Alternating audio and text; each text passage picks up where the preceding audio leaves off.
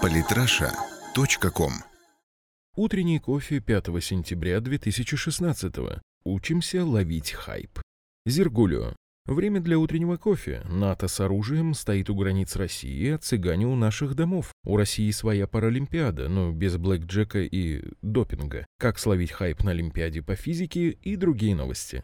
На Урале толпа вооруженных цыган напала на казака, его семью и детей. Казак оказался настоящим. В итоге у нападавших два трупа и шестеро раненых. Эта новость – бесспорный флагман последних суток, но игнорировать мы ее не можем строго по одной причине. 30 вооруженных бандитов на куче машин приехали к дому бывшего спецназовца с семьей и открыли стрельбу. Здесь самое время напомнить судебный прецедент от августа 2015 -го. Тогда Верховный суд России подтвердил право человека защищать свою жизнь всеми возможными способами. Когда угроза реальна, перестараться в обороне невозможно. Такие важные слова высокой инстанции прозвучали в ходе разбирательства конкретного дела дела. Человек, отбиваясь в драке, убил двух нападавших ножом и был оправдан Верховным судом. Кроме того, не могу не отметить профессиональную работу со СМИ. Останься он на месте преступления, и мы бы читали историю про скинхеда, напавшего на мирно сажавших цветы цыган. Теперь же, после донесения своей позиции до широкой аудитории, он сумеет добиться объективного рассмотрения дела, а мы посильно в этом поможем. Тем более, что оружие у него было официально зарегистрировано, в отличие от СМИ, писавших об очередях из калаша. На данный момент он уже вернулся в Екатеринбург и сдался полиции.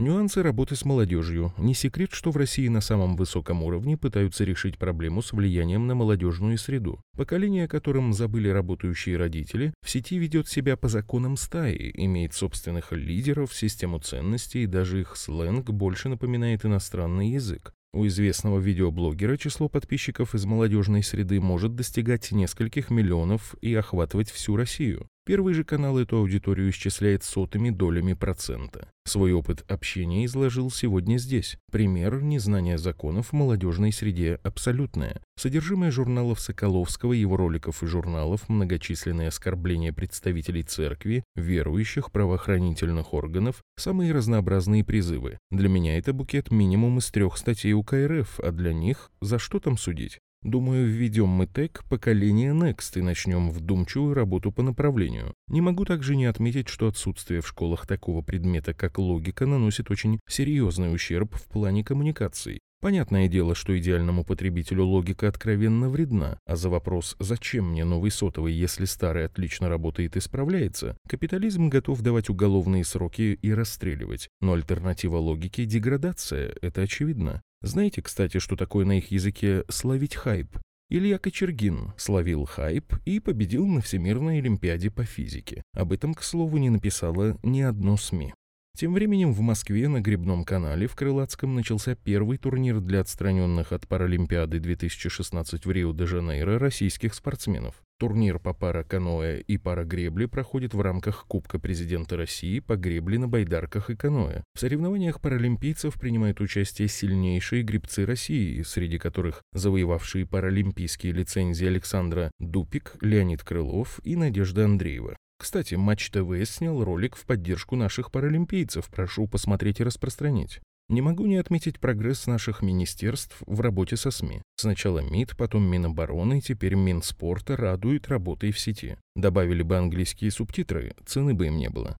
Барак Обама продолжает бегать за Владимиром Путиным на саммите в Китае. Президент США Барак Обама во время саммита G20 в китайском Ханчжоу сам предложил президенту России Владимиру Путину провести отдельную встречу в понедельник, 5 сентября. Путин и Меркель обсудили там сирийский кризис и ситуацию на Украине, без участия самой Украины. Так выглядит украинский суверенитет и незалежность. Много еще можно написать про саммит, но тут редкий случай, когда все ясно и без слов, а основной посыл доносится одной простой картинкой. Кстати, Обаме там подали уже трап к самолету, или он так в нем и сидит? Перепись населения в России может стать обязательной. За отказ принять в ней участие будет налагаться штраф, свидетельствуют подготовленные Росстатом поправки к закону о всероссийской переписи населения. При этом принять участие в переписи можно будет через интернет. Кровавый режим Путина отлаживает строгий учет рабов. А вот идея с интернетом любопытная. Сразу же захотелось толпой прописаться в квартиру к другу и известить его об этом.